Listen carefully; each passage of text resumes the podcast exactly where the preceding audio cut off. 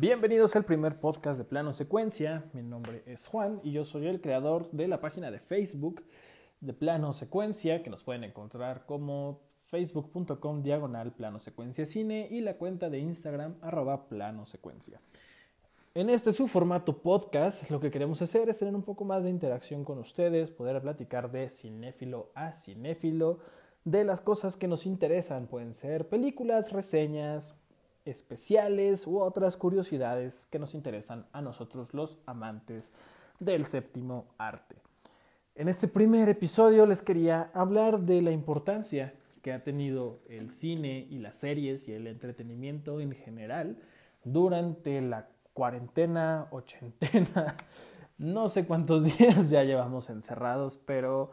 durante esta pandemia del COVID-19. Desde muchísimo tiempo atrás la gente siempre ha tenido la necesidad de contarse historias para poder sobrepasar ratos amargos. Y yo sé que muchos de ustedes y en general creo que todos hemos pasado por cosas bastante difíciles en este, en este periodo de encierro, pero una de las cosas más bonitas del cine es justamente eso, que siempre está ahí para que por al menos dos horitas nos podamos desconectar de lo que sucede en nuestra realidad y podamos disfrutar de una, de una historia. Y aunque realmente no hemos podido asistir a una sala de cine y sentarnos ahí en la oscuridad con mucha gente y disfrutar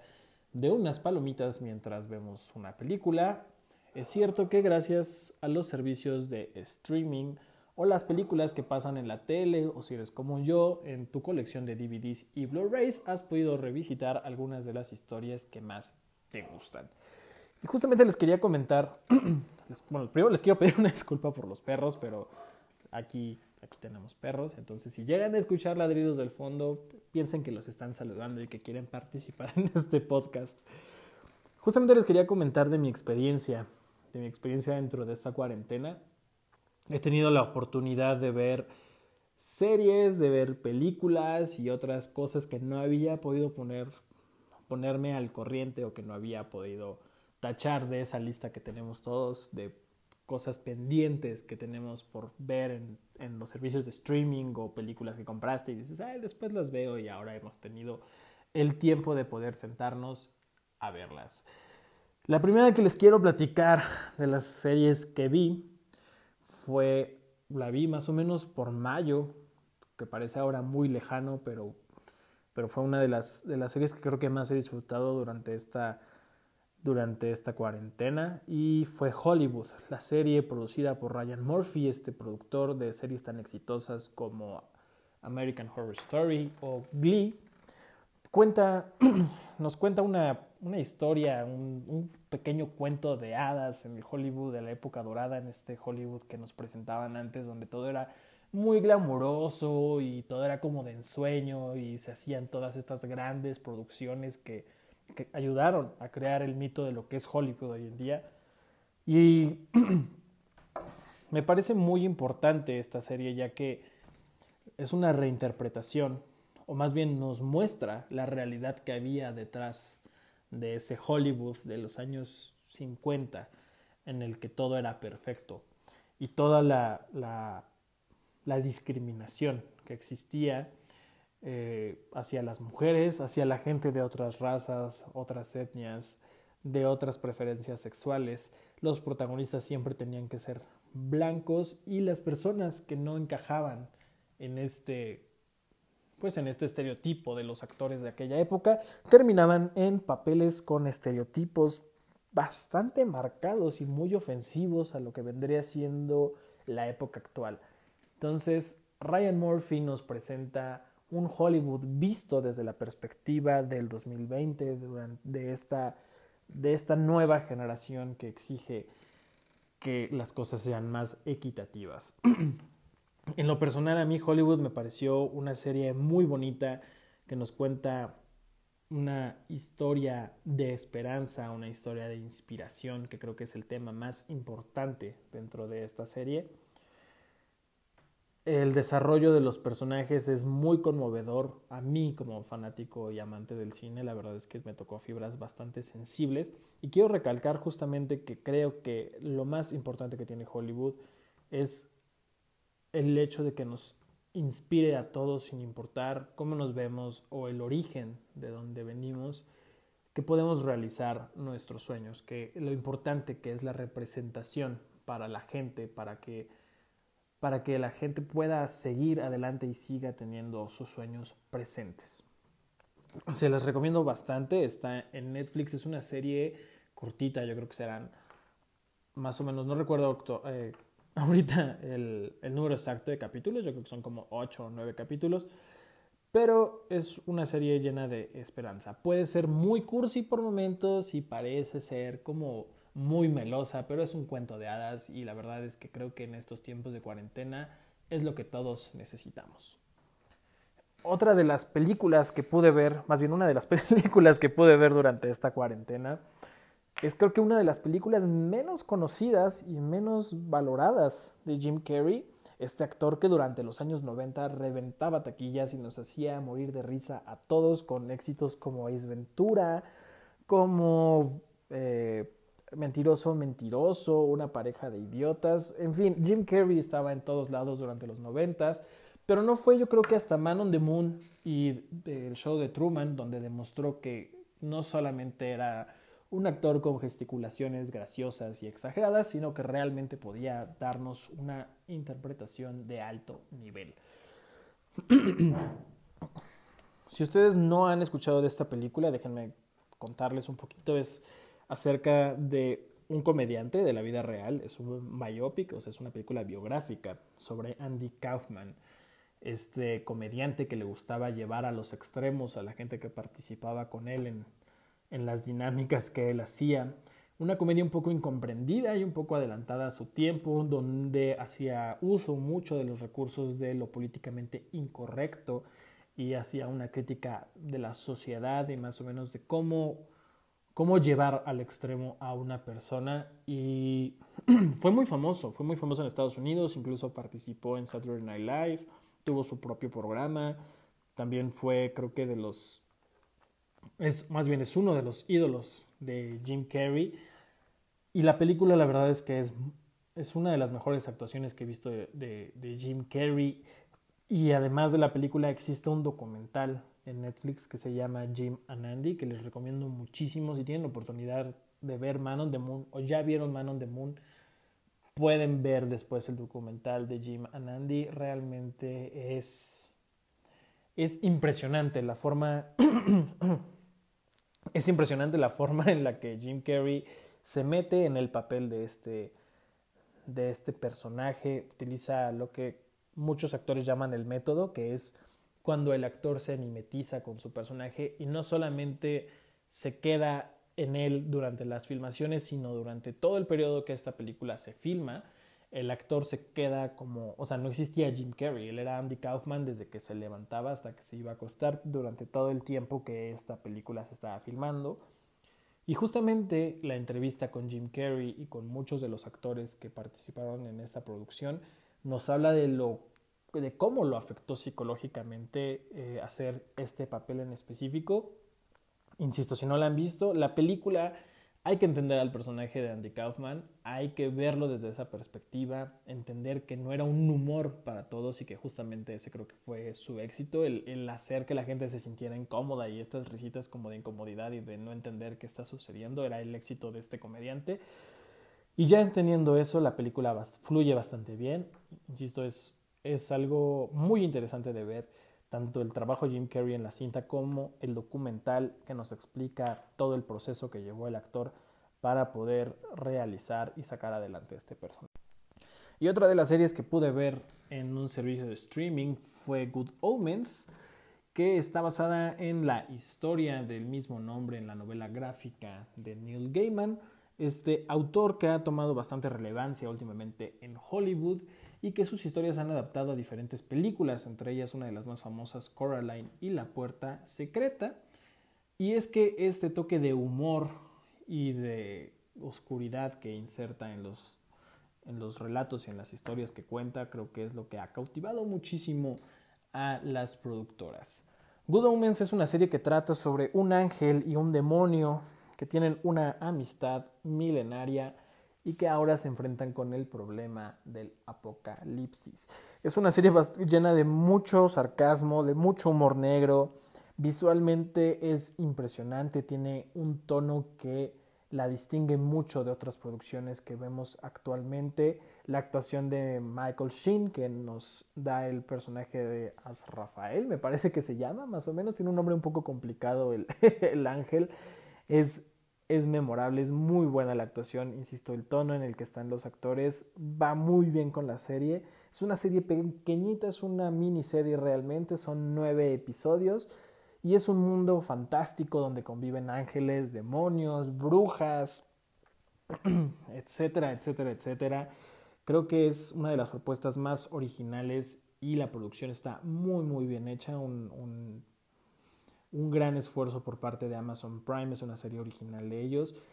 Y a mí la verdad es que fue creo que de las cosas que más me ha gustado en esta cuarentena. La serie se va muy, muy rápido. Insisto, el apartado visual me parece muy muy acertado, tiene un tono que va muy bien con la, con la serie. Eh, por ahí más o menos, para que te den una referencia, eh, hay mucha mano del productor de, de, la serie Pushing Daisies y de la serie Death Like Me, o sea que tiene este tono como amargo, pero a la vez bastante, bastante divertido y la pueden encontrar en Amazon Prime Videos. Eh, no quiero contarles mucho porque realmente creo que es mejor si ustedes se dan la oportunidad y la disfrutan. Yo había visto que estaba ahí, la verdad es que medio me había llamado la atención, pero era parte de esta gran lista de, de cosas por ver y que no había tenido el tiempo de sentarme a disfrutar. Así que ahí hay otra recomendación más, Good Omens, para que la puedan ver ustedes. Yo, insisto, la disfruté mucho, creo que en estos tiempos de cuarentena, la verdad es que sí me identifiqué mucho con el tema apocalíptico, eh, pero no es nada, nada dramático ni nada extremo, simplemente es una forma muy divertida de abordar, de abordar el fin del mundo. Ya ustedes descubrirán conforme vayan avanzando esta serie cómo es que, cómo es que se va desarrollando. Y ya por último les quería comentar otra de las experiencias que he tenido en esta, en esta cuarentena, experiencias cinematográficas y yo sé que a lo mejor muchos de ustedes me van a ahorcar y me van a decir, ¿cómo es posible que te atrevas a hablar de cine si no habías visto esta película? ¿Qué vas a saber tú de cine si esa película no la habías visto? Pero bueno, al fin, al fin se logró. al fin tuve el tiempo de verla y, y, la verdad es que me gustó mucho y no estamos hablando de otra, sino de uno de los clásicos más grandes de los años 90, que es Forrest Gump, protagonizada por Tom Hanks. Es una película que me, me, la pasé muy bien viéndola. No había querido verla o no había tenido el tiempo de verla porque tanta gente me la había recomendado. Recuerdo que la pasaban en Canal 5 y en Warner Channel muchas veces. Me acuerdo que duraba muchísimo tiempo porque la veía ahí y luego le pasaba de canal, veía otra cosa y seguía Forrest Gump. Entonces nunca me di la oportunidad de verla, pero la verdad es que no me arrepiento de haberla visto durante esta cuarentena. me parece un, gran trabajo de Tom Hanks cómo aborda a este personaje. Creo que el gran parte del encanto de la cinta está en que lo vemos desde los ojos de Forrest, desde esta inocencia realmente que, que existe en este personaje, porque hay muchas de las cosas que son muy fuertes eh, Forrest tiene una vida que realmente tiene pasajes fuertes, o sea, cosas que, que vistas desde otra perspectiva podrían ser muy deprimentes. Sin embargo, con la visión inocente del personaje y esta actuación de Tom Hanks, creo que es lo que hace que la película sea realmente encantadora, que nos dé personajes como el Major Tom o, su novia Jenny, a la que todos terminamos odiando, que lo tuvo en la friendzone durante mucho tiempo, el pobre, al pobre Forrest, eh, se han vuelto clásicos ya del cine y por supuesto que marcaron la época de los 90. Algo que se me hace muy curioso sobre Forrest Gump es que ganara el Oscar en 1994 a Mejor Película. Cabe resaltar que fue uno de los dos Oscar consecutivos que ganó Tom Hanks como Mejor Actor. Uno fue por Filadelfia y el otro fue por justamente Forrest Gump. Pero quería abordar el tema de la de mejor película, porque para mí creo que fue un año bastante eh, rendido, bastante reñido en, en este apartado. Eh, una de las películas que competían en ese año estaba Pulp Fiction, la película de Quentin Tarantino, que ha marcado sin duda la cultura pop a partir de, del año en el que se estrenó. Hay miles de referencias en muchos lados sobre esta cinta es una de mis películas favoritas, la verdad es el mejor trabajo de Quentin Tarantino hasta la fecha y que nos regaló momentos icónicos en la historia del cine. Y otra de las películas que estaba nominada ese año fue la que está basada en una historia de Stephen King, eh, justamente no una película de terror, ya sé que Stephen King es conocido por todas las historias de terror que nos suele regalar, pero no, esta es una historia llena de esperanza, es una historia que nos cuenta la vida de de los prisioneros, de los prisioneros de la, de la cárcel de Shawshank. Es The Shawshank Redemption y el título en español me parece que es Sueño de Fuga.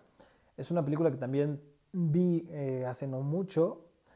y que siendo objetivos se me hace que hubiera sido la película que se merecía el Oscar ese año más que Forrest Gump, más que Pulp Fiction. Eh, para mí la verdad es objetivamente la mejor película de ese año. Personalmente me gusta más Pulp Fiction, o sea, bueno, es una, a gusto personal, pero vamos a ser objetivos y en cuestión película, creo que The Shawshank Redemption debió ser la ganadora en esa ocasión. Pero bueno, simplemente les quería comentar eso porque vi Forrest Gump, siempre me había preguntado y había escuchado a mucha gente decir que, que era injusto que, que, se ganara Forrest Gump ese año el Oscar. Sin embargo, es una, es una gran película de Robert Zemeckis, es un clásico y también nos ha regalado cosas icónicas. Creo que de mis partes favoritas es la forma en la que relacionan a Forrest con muchos momentos históricos. Creo que es muy ingenioso eh, cómo el director va insertando a este personaje en momentos que han marcado la cultura americana y, es, es, es, muy agradable, es muy bonita, es una película que es una feel good movie, es de estas cintas que te hacen simplemente sentir bien, que te encariñas con los personajes y que sales simplemente con una sonrisa de después de terminar de verla. Pero bueno, este ha sido el primer episodio de Plano Secuencia en su formato podcast. Eh, apenas estamos tratando de, de amoldar un poco el formato. Quería hablarles un poquito en general y más que nada justamente de la experiencia que he tenido en esta, en esta cuarentena, ochentena, cientena, no sé ya cuántos días vamos, pero bueno, simplemente quería platicar un ratito con ustedes, contar un poco de las cosas que había visto. Ha habido muchísimas cosas que, pude ver durante estos días, sin embargo, estas cuatro fueron creo que las, las que más recuerdo y que más me marcaron en estos momentos o que más valía la pena conversar. Creo que, que simplemente me, me gusta hablar de, de estas cosas con ustedes y insisto, estamos abiertos a comentarios, estamos abiertos a sugerencias. Seguiremos haciendo el podcast, todavía no sé en qué formato lo vayamos a ir entregando, si quincenal o semanal, pero les aseguro que va a haber muchas sorpresas y muchos temas en los que voy a tener varios invitados, en los que vamos a poder platicar y vamos a hablar entre cinéfilos. Por último, les recuerdo que mi nombre es Juan y que pueden seguirnos en nuestras redes sociales en Facebook como facebook.com diagonal plano secuencia cine y en la cuenta de Instagram arroba plano secuencia cine. Nos vemos en la que sigue. Bye.